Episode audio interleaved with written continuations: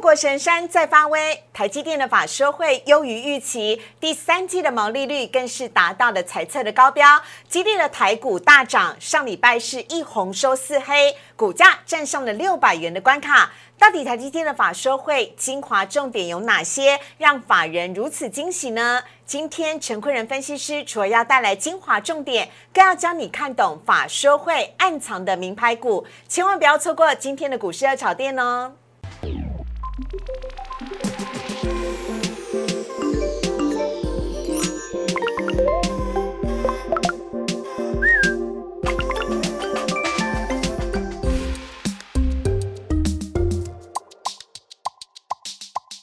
股市热炒店标股在里面，大家好，我是主持人施伟。今天星期一，邀请到的是陈坤仁分析师，大人哥你好。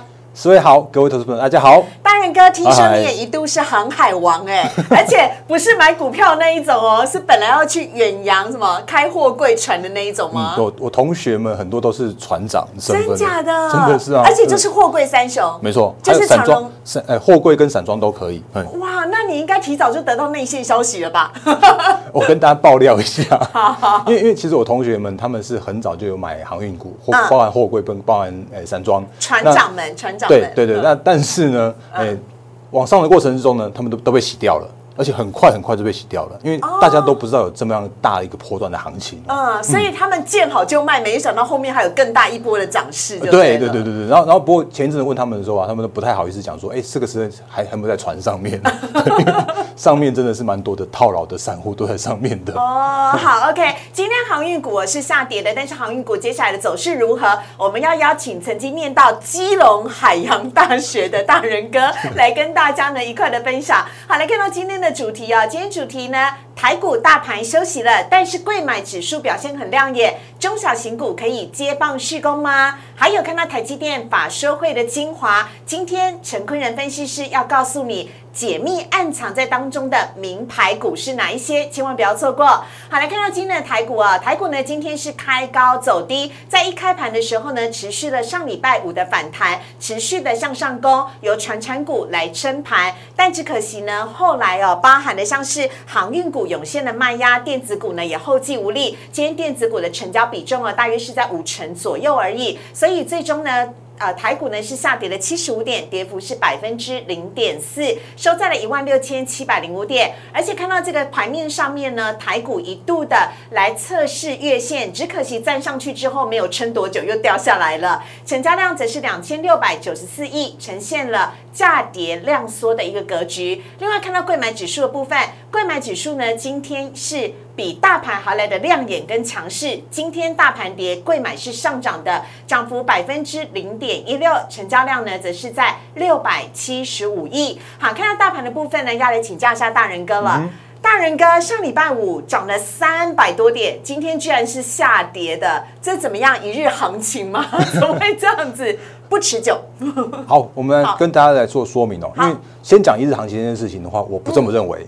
那嗯，没错。哦，好，好，请请说。来，为什么会这样的原因？其实我们可以看到很重要的一个讯息，就是刚刚思维有讲到的重点是台积电。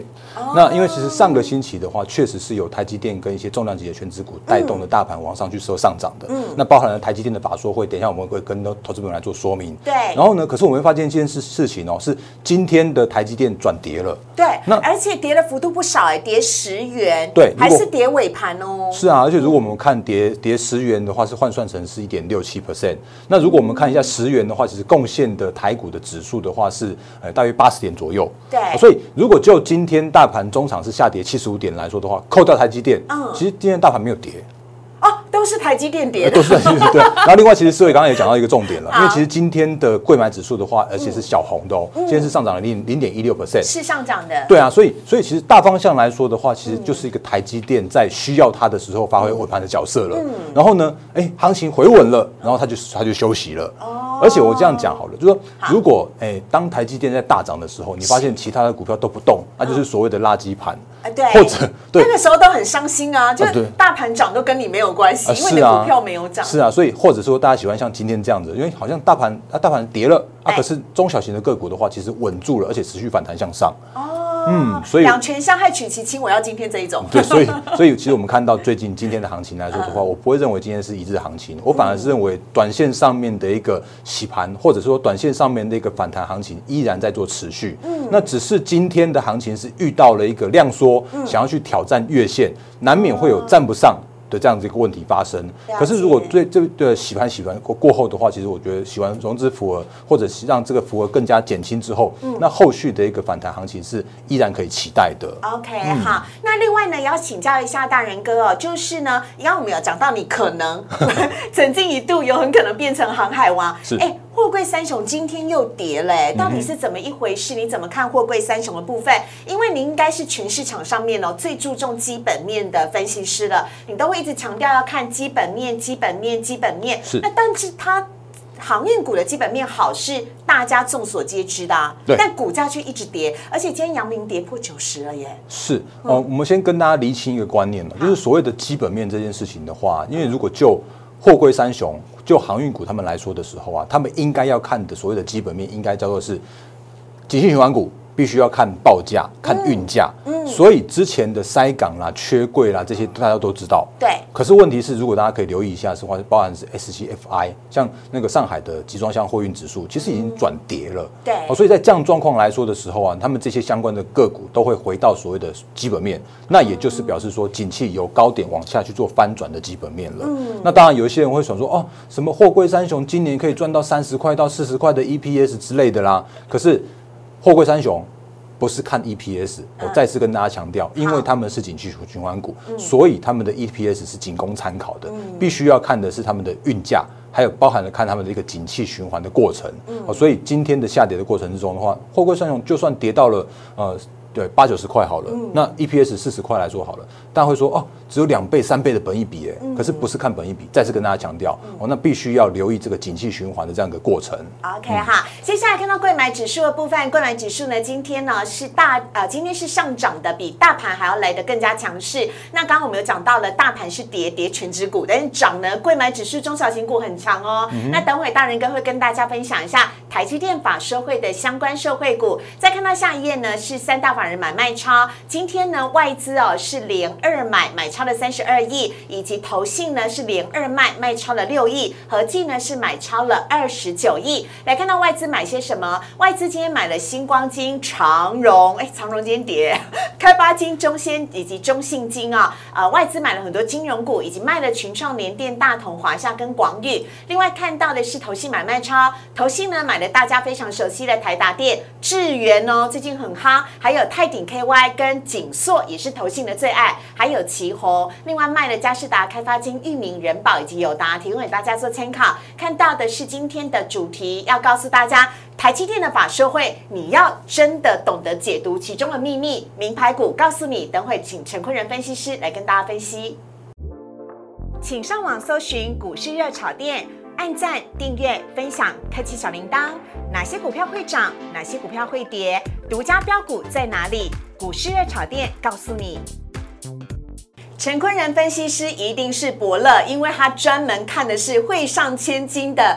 千里马，我们邀请到陈坤仁分析师，大人哥你好，所以好，大家好。哎，我三月认识你的时候啊，你就一直跟我讲说 A E S K Y A E S K Y，而且还鼓励大家一定要赶快去抽签。那那个时候呢，上市的时候第一天呢，是以三百七十八元的跳空大涨开出，但到了上礼拜五已经变千金股嘞，超厉害的。没错，而且其实我们在热在热炒店也有跟大家分享过这个千金股的主题。六月的时候，六月有跟大家分享，所以呢，我们。我们在六月的时候，在股市的炒店当中哦，预言了 ASKY 会变千金股。上礼拜美梦成真了，但是大人哥讲这些都是有凭有据的哦。ASKY 到底强在哪里？我们简短说一下。好，因为其实 ASKY 它站稳的是一个电动车的趋势成长角度。那因为它有一个很棒的爸爸，那他的爸爸是新普，那 诶伟大的爸爸把最好最有获利的这一块切出来，变成了 AESKY。所以这个获利加上他切入到电动电动车电子的这个角度的话，让它。有这样子一个往上去做飙涨这样的一个行情的发生哦。好，从那个时候呢，上市是三百七十八元，到现在呢，呃，一千块以上哦，涨幅已经来到了百分之两百七十七，恭喜大人哥啊，不是啊，恭喜 ASKY。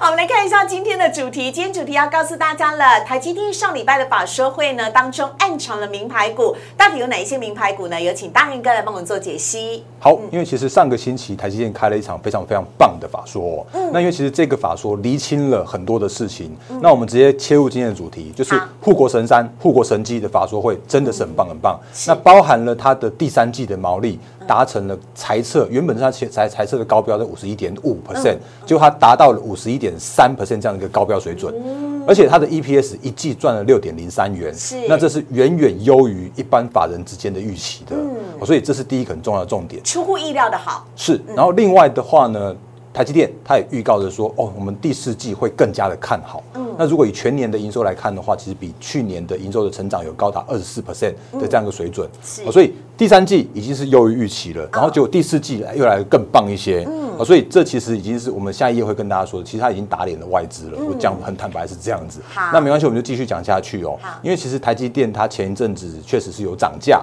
对那涨价其实它是有策略的，而且它的六个很重要的一个经营的模式，包含了像是先进制程、先进的技术，还有就是产品定定价策略，甚至它很严格的控管它的相关的成本，还有就是拉高它的产能利用率跟它的投资、它的技术的组合。是。然后呢，虽然好像看起来我们的新台币汇率没办法控制，可是如果就整个长期而言来说的时候啊，其实台积电它的目标是五十 percent 以上的毛利率，这是非常非常棒的毛利率，而且他说这是可以达成的。嗯，好所以在这样的角度来说的时候啊，其实我觉得台积电依然站稳着一个我们觉得很重要的一个护国神山，台股的一个重量级全指股稳盘的这样一个关键的角度。是。嗯，然后另外台积电呢，它也也说了一件事情，说哦，其实呢，这时间点我们看到的高库存的问题，依然还是处将处于一一个一个稳定的时间。嗯，那甚至这个时间点的话，看到大家都积极在去做备料，那没有所谓的那个，就是没有所谓的这个产能，这就没有可以偷懒的时候。对啊，看起来就是这样子啊啊，大家都在抢啊，啊，大家都在备啊，然后根本没有所谓的景气循环趋缓的问题啊没有所谓的淡季啊，意思是这样。是这样没错。然后另外的话，他他也厘清了一件事情，说嗯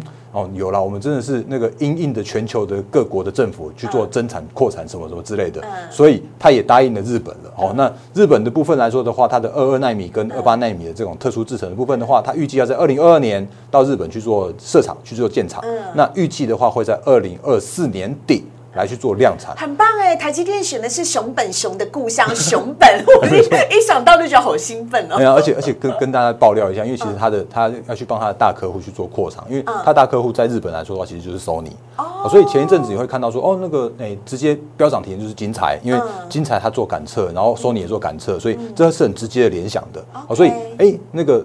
看起来有些美感出来了，或者说，哎、看起来有一些名牌的方向就出来喽。嗯，所以我们等一下跟大家来做说明。好。那另外的话，他也很很清楚，很跟大家很明确的说，二零二一年的资本支出三呃三千亿美呃三百亿美元是是没有改变的，而且三纳米的进度来说的话，也是如期持续去做这样的一个运行的哦。意思就是三星要赶上，还要花点时间。那，他很有趣哦，因为魏哲家总裁他那天说、哦，他那嗯。个他就是他专注好他自己的制程就好，他根本他其实讲另外一句翻成白话文就是说，他根本没有把三星根本没有把他 Intel 没有把看在。对他根本他根本没有讲这两这两家公司，他只说他只赚那个他的二零二五年是就是即将技术领先的这样一个状态的。好，嗯另外我们来看到下一张呢是外资哦，看台积电的股价怎么看呢？哎，其实目标价都给的还蛮高的耶。嗯，确实是啊，因为因为如果就外资在台积电的法说前后的这个目标价的这样喊法来说的话，那你会看到一件事情哦，因为其实美林最低都喊到七百七，然后甚至像是高盛证券的话是那个一千零二十八块，嗯，那有一家 A 系的这个这个所谓的外资机构来说的话是，它喊千金是很早喊在那边的，对。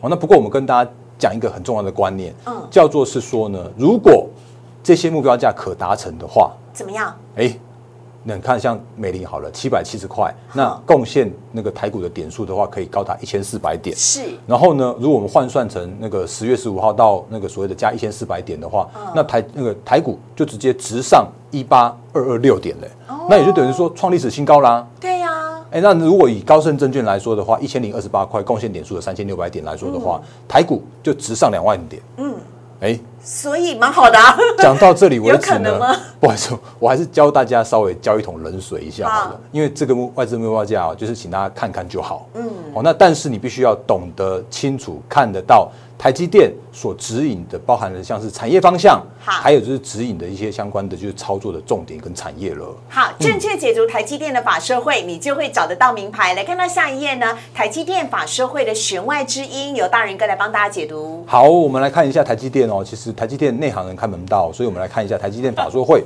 真的要告诉大家什么样一个方向哦。好，第一件事情跟第二件事情我一起讲。那因为它就是扎扎实实的打脸了外资，嗯，因为其实外资在台积电法说会之前，或者说台积电就算没有开法说会的那个时间点的话，它也对有还蛮多家蛮多家的外资对于所谓的半导体的产业啊，就是说什么那库存要调整啦，要砍单之类的啦，那可是台积电讲的很明很清楚很明白，叫做是。我们现在目前遇到的半导体的产业依然是处于一个成长的状态。他看到的二零二二年甚至二二零二三年都在成长，都在供不应求。那晶片目目前看起来的话是依然是一个缺缺缺的状态。是。然后呢，他也讲说，他的三纳米的进度的制程其实会如期的在明年的下半年如如期来做量产，然后在二零二三年的 Q one 有实际的贡献营收。哦，所以。包含了它也是那个，因为前啊，就是台积电开法说会之前一天的话，也有某家外资说什么那个呃那个有可能会进度会会落后，会会拖延之类的。那它都澄清了这些相关的讯息，所以它带来了一个是很棒很棒的一个台积电的展望跟半导体的产业的展望。所以不只是台积电之一好，他也说了，但半导体依然是乐观向上上向前的。OK。那另外的话，我们刚刚有跟大家说到的是台积电二零二五年的二纳米制程。不论是密度或者像是效能的部分的话，也都是全世界最领先的技术，所以他也根本没有把那个，他根本连啊同行的名字都没有提到，对对对对对，我不能讲敌对的对手了。三星跟 Intel 完全看不到台积电的车尾灯，所以我们说它是护国神山是有一定的道理的。那。涨价一箭双雕什么意思啊？好，因为其实台积电它在八月份的时候啊，才正式说它要涨价。嗯，那尤其是它在之前最早之前的话，它其实配合着大家，就是配合着各国政府去做了很多的事情哦。比方说，我们刚刚我们看到那个第五点，因为其实在七月份的法说会的时候啊，他也讲哦，它的 MCU 的产能已经比去年都已经提升了六成了啊。然后包含了像是车用晶片跟 MCU 这一块来说的话，依然是看好的状态。然后讲完的隔天开始 MCU 大涨。嗯，确实是对。然后 其实它它因为因为其实台积电真的帮了那个全世界各国的车用晶片或者全世界各国的一些呃需要需要台积电的这一块来说的话，其实它真的做了很多的事情。然后它一直一直撑到了八月份。才来去做涨价，那不过这次的涨价的话，它也让那个它的毛利率维持一个水准，所以我说台积电是委屈了。然后另外的话呢，其实它这次的涨价也刚好让这个晶片。就是确认到客户的真正的需求，是也让它的产能去做合理分配。嗯，所以我们刚刚前面说到的六个很重要的经营的要素里面的话，其实台积电正在做的一件事情是，它是务实着经营着它自己的专注它的一个本业，然后持续提升它的一个产能，持续提升它一个技术水准。嗯，所以我真的觉得台积电是一个很棒很棒的那个企业了。好，那综合呢以上的这六点，我们帮大家精挑细选了几只的标股了，赶快来做分享。第一只标股我非常的期待，赶快来看到的是。华景店，华景店呢，上个礼拜五哦，十月十五号呢，它是涨停板的。今天大盘下跌，但是它依旧呢是上涨，而且涨幅有到了百分之五点六九。但很多投资朋友说，华景电是香蜜，那不熟呢。但是它是台积电社会股，没错。因为其实我们都还蛮专注这些相关的新股，或者说相呃专注一些这种呃独门独道、孤门独市，甚至是叫做是技术领先的一些公司哦。它很新，因为它九月二十九才刚上市。对，啊那个前半。段那些都它都在新贵的走势，新贵的新贵对，所以如果我们呼应刚刚前面 ASKY 来说好了，因为其实 ASKY 它也在三月的时候刚上市，然后它也是趋势成长，然后它也是那个投信才刚开始去做买超，然后就带来它的一个飙涨的行情。嗯，然后如果呼应到这一次来说的话，其实六七八八的华景店，它是做台积电微污染防治设备的主要供应商。嗯，那因为他当时在开法说会的时候啊，他有讲到一件事情，是他的那个单一客户就是。最大这位客户贡献他的有七成的营收，那这个客户的话，其实他没有讲白，他也大家都知道是谁，他就是台积电。哦，所以他是随着台积电一起成长的一家公司。嗯，然后呢，他也说，嗯，有那个他一定会追随着客户的角度，然后到美国去生产这个销售产品的。哦，所以台积电之前说他要去美国亚利桑那那呃亚利桑那州去做设厂去做扩厂，然后其实华景电也在呼应这件事情。哦，所以。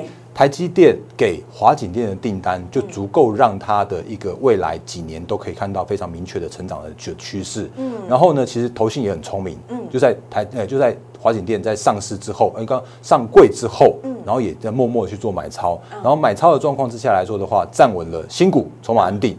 站稳了趋势成长，然后也让这个股价有时候短线上面去做创高，然后到今天为止的话，也到到了一个收盘价新高，到两百四十一点五的这个位置了。嗯，可以多解释那个吗？我觉得很重要哎，告诉我们的投资朋友，华景店的筹码相对很稳定哦，这什么意思？好，因为因为它稳定的原因，是因为其实它那个新股在上市之前，或者是说在上，呃，就是上在新股在上市柜之前的话，它有一些竞拍的过程。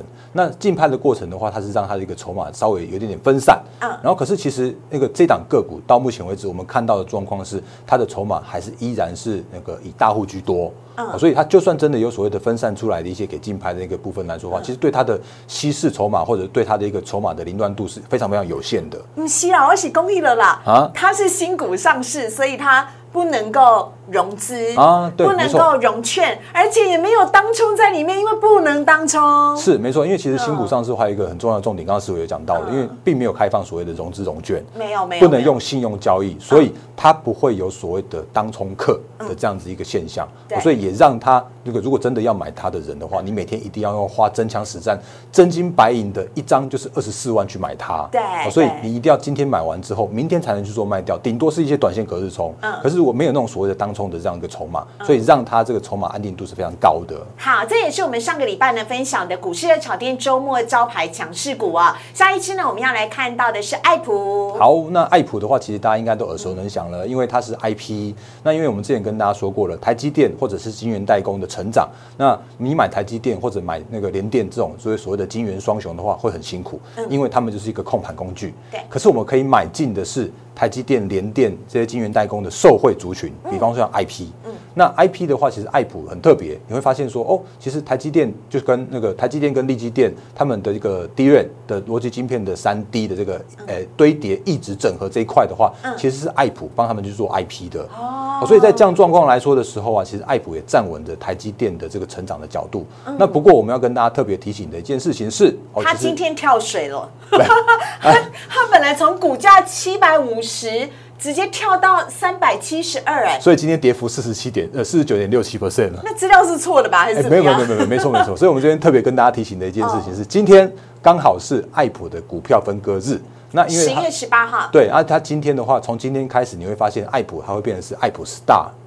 哦，那那个十大的意思是说，它的面额就不是十块钱喽，所以它的面额是从十块钱修订成五块钱。所以今天的这个上市啊，是让它来，我们看下一页投影片。好，下一页投影片的话，其实就可以看得清清楚楚了。因为其实今天的爱普并不是跌了四十九趴，只是它刚好分割。所以它的股价的话是腰斩一半，可它今天的状况来说的话是开高，然后震荡稍微走跌，然后中场是上涨零点六九呃零点六七 percent，哦，所以在分割之后的爱普是三百七十七块。可是一定会有投资朋友说，这种分割的股票好奇怪哦，不要碰吧，应该是怪怪的股票。可我跟跟大家提醒一件事情哦，就是分割的股票它会降低它的股价，而且它会带来它后续的一个流动性。嗯，因为之前在八百块的时候未必有人买呃。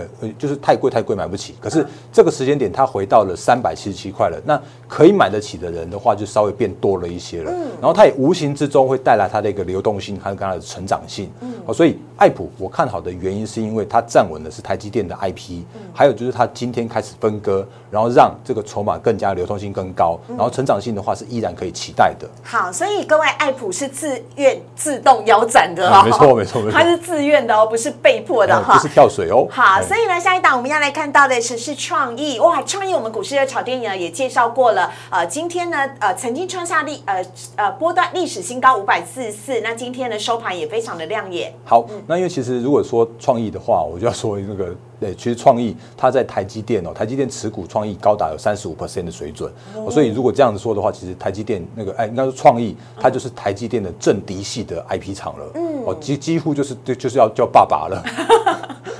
好，那因为其实它那个创意的话，它有站稳所谓的数位转转型这样一个趋势。嗯，然后呢，台积电它喊说，因为其实包含像高速运算，包含五 G 的五 G 的这个趋势是非常明确的。嗯，那 IP 厂的部分来说的话，其实创意它也有帮台积电去提供所谓的解决方案。嗯，它帮台积电帮 IC 设计厂，然后站稳的这个桥梁的角色。那 IP 厂的部分来说的话，其实我刚刚看看好了那个爱普之外的话，其实创意这块我也是蛮蛮看好的，所以我选了两档都是 IP 股。嗯，好，下面呢，我们要来看到的下一档呢，则是重月，好。是星光三月，星光三月最近周年庆五倍券收很多。哦，好好，收了两亿耶，一个礼拜收两亿耶，哦，那那大家大家可以留意一下那个五倍券的这样的题材的行情哦。好，那我们回来到重月的部分，那因为重月是它是细晶圆的上游材料。哦，那因为其实就目前看起来的话，细晶圆依然是供不应求，产能是依然是满载的。嗯，哦，所以目前看起来全球对那个全球市场来说的话，其实对于所谓的细粒光这个上游材料的需求依然是非常强劲。哦，所以我们可以看到重月的九月营收刚公布，也有创下历史新高的水准。是，嗯，然后另外的话呢，因为其实从月它站稳的角度来说的话，目前一样是供不应求嘛。嗯，所以他看到的状况，或者说他他目前的跟客户的状况来说的话，他已经跟客户说我们要改签长约。嗯。那才改签长约的状况有一个有两大特色，嗯，第一个特色叫做是能够确保长线的供给，嗯，然后另外的话呢，也是可以够呃确保所谓的长期的营收是稳健的，嗯，因为它并不会受到所谓的营收的一个呃所谓的那个报价的波动的影响，是。它可以在最好的报价时期跟客户去签签长约，所以。供给也也拿到了，然后营收也拿到了，所以让这个订单能见度啊，可以能够看得到是二零二三年，甚至可以看到二零二四年的这样一个水准。哦，所以从业的部分的话，我觉得还蛮蛮不错的这样一个这个部分哦。好，下面呢最后一档我们要来看到的是光阳科。好，那光阳科的话也也算是那个台积电直接报的名牌了，因为去年在台积电那个绿色呃有有有一篇绿色责任的那个那个文章里面有讲说台积电的认证，那让光阳科要生成国内首家供应半导体高阶半导体的高阶制成的靶材的这个企业，他直接把光阳科三个字写出来。嗯嗯，所以去年报的名牌的时候，也让光阳科这样飙涨一段。嗯，那因为最近行情来说的话，其实光阳科稍微有点沉寂，可是最近看起来，哎，又又活跃活跳跳了起来。那为什么呢？原因是因为光阳科还有那市场上面在在说，哎，光阳科在三纳米制成的靶材哦。第四季送样给客户去做认证，嗯，而且预计最快可以在年底来做小量的生产，然后明年来做量产，嗯，那我这边特别把那个客户这边把它挂号挂起来，因为他没有说客户是谁，哎，对，是不用说了，因为大家都知道，哎，对。啊，因为其实号称应该说不能说号称啊，因为应该说所谓的三纳米日程。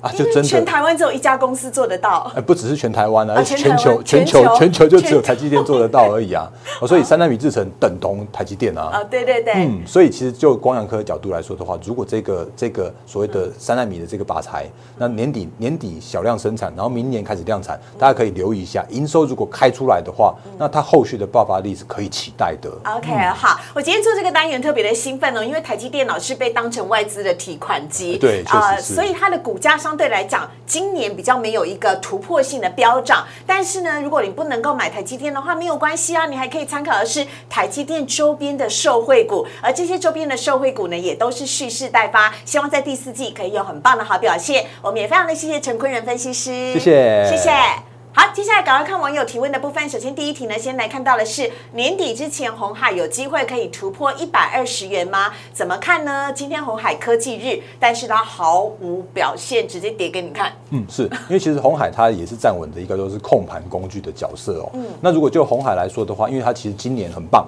那个大概预估，法人预估的 EPS 可以预估到或者接近九块到十块钱左右。嗯，所以前坡跌到接近一百块的时候啊，就有很棒很棒的这样支撑出来，因为就十倍本一比啊，超便宜的本一比啊。那但是问题来了，叫做是。这个时间点，我们看到的红海，它虽然有好有所谓的转型电动车，对，可是并没有在这个时间点有发酵，嗯，因为电动车的营收跟获利都会在二零二三年甚至二二零二四年才实际的看到红海的这个营收进来跟获利进来，所以到目前为止，它还是属于一个代工组装的红海，嗯。那如果这样角度来说的时候啊，那它的十块钱的 EPS 就会是法人认为，哎，就是合理的股价。嗯。可是如果一涨上去的时候，难免会有一些卖压的发生。所以前坡的高点一百二十块那个位置来说的话，我会认为如果真的到得了，那它会也会是一个短线的压力区。哦。所以我对红海来说的话，我是看好它未来的电动车的转型。可是，如果就现在这个时间点来说的话，它的营收的最高的状况，或许就在这几个月发生。所以第四季营收已经过了高点了，然后成长动能也过了高点的话，那对于它的一个成长的一个一个股价的动能来说的话，会稍微比较弱一些些。好所以这是红海的部分。另外呢，来看到下一题，全台湾最知名的封测厂日月光投控哦，止跌了吗？该怎么看呢？来看到日月光的线图，哦，好，这是六滑梯，嗯，确实是因为其实日月光也真是蛮辛苦的、哦，因为其实日月光它真的很棒，因为它的今年的获利，我们也也用法人这边的预预估获利来说的话，其实今年大概估九块钱没问题，嗯。然后明年的话可以成长到十二块也没问题，嗯，那所以也就表示说，哎，九块钱九十二块也是回到十倍本一比的地方，嗯，也都是几乎是接近超跌的这个位置了，是。那可是为什么日月光最近会这么样的弱的主要的原因，其实也跟台积电有关，啊，嗯。它是封测厂哎，是台积电好，它应该也不错啊。对，那但是应该是说晶圆代工好的状况的话，封测厂应该会不错。可是其实前一阵子的台积电涨价了，嗯或者是联电涨价了，在这个涨价的过程之中的话，其实它就会影响到 IC 设计。那 IC 设计如果被影响到的话，也自然而然的去影响到了 IC 封测。